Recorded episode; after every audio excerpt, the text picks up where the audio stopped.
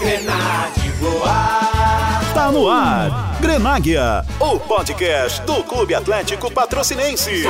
Produzido pela equipe polivalente da Difusora 95.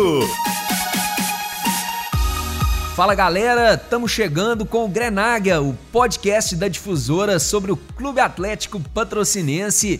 Eu sou Felipe Ferreira. Eu sou o Fernando Cássio e hoje iremos analisar a tabela do Clube Atlético Patrocinense no Campeonato Mineiro de 2020. E tá chegando, hein? O ano tá passando rápido, janeiro tá batendo as portas, dia 22 de janeiro começa o estadual. Dia 22, quarta-feira, é a estreia do Campeonato Mineiro de 2020. E o jogo de estreia do CAP contra o Vila Nova no estádio Pedro Alves. O CAP, na minha opinião, recebe um adversário bem acessível nessa estreia. Concordo vai em busca, plenamente. Vai em busca dos três pontos. É jogo para se ganhar, com todo respeito ao Leão do Bonfim. E na segunda rodada, o CAP vai até Pato de Minas enfrentar a URT, um clássico regional. Pedreira, viu? Jogar lá no Zão Maciel, um clássico vai ser muito complicado. Nos dois anos que a gente tá na elite, o Cap voltou, foi aqui. 2018, um empate aqui e esse ano o CAP venceu. A torcida do Trovão Azul está ansiosa para vencer o CAP lá em Patos, né? filho? Jogo complicado. E logo depois tem o Berlândia, outro clássico regional e fora de casa no Parque do Sabiá. Novamente, o CAP irá enfrentar os seus dois adversários regionais fora de casa. É, esses clássicos complicados. Depois na quarta rodada, CAP e Coimbra, aqui em patrocínio.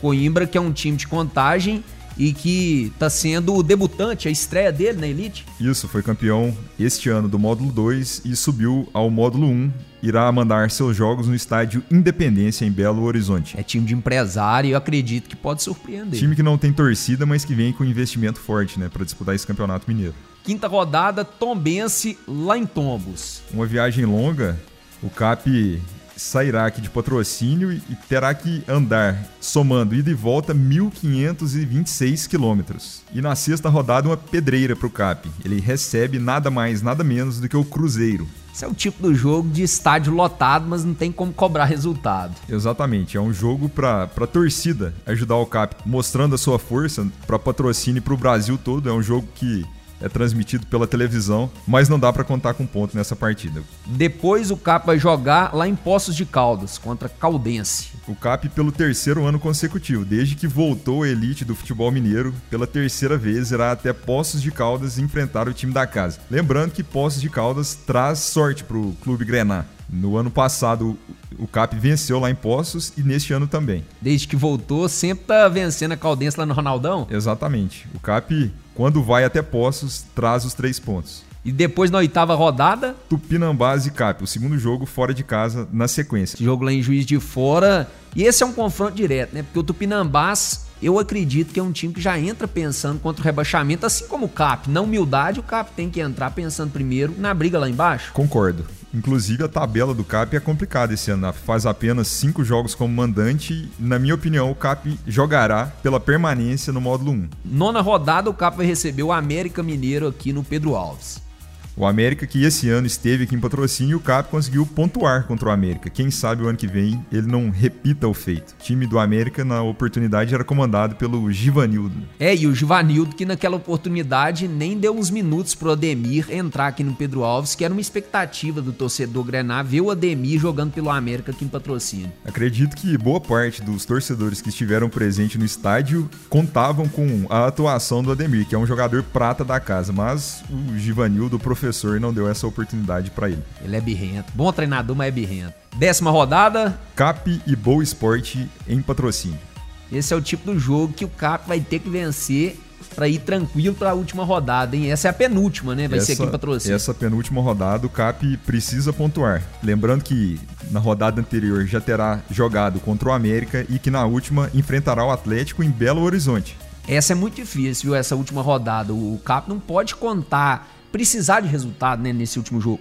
É bom que o CAP chegue em Belo Horizonte já com a sua vida definida no Mineiro, porque senão as coisas vão complicar para o Clube Grená. E só um detalhe da sequência, você dividiu a tabela em três partes, Fernando. Isso mesmo, dividimos em início, meio e fim as quatro primeiras rodadas, considerando como a parte inicial, da quinta a oitava como o meio do campeonato e da nona até a décima primeira rodada como a parte final, a parte derradeira do campeonato. Qual foi a parte mais pesada que você considera analisando a tabela do Clube Atlético Patrocinense? Vejo que o meio, o meio do campeonato será onde o CAP enfrentará mais dificuldade. Por quê? Pela distância, sobretudo, né? Vai até Tombos, recebe o Cruzeiro, um time da capital, e depois sai outras duas vezes. Vai até Poços de Caldas contra Caldense e até Juiz de Fora enfrentar o Tupinambás. Tarefa complicada para o time Grenar. Muito pesada essa sequência, realmente. No total, nessa primeira fase, somando todas as seis viagens que o CAP faz, vai dar o quê? Serão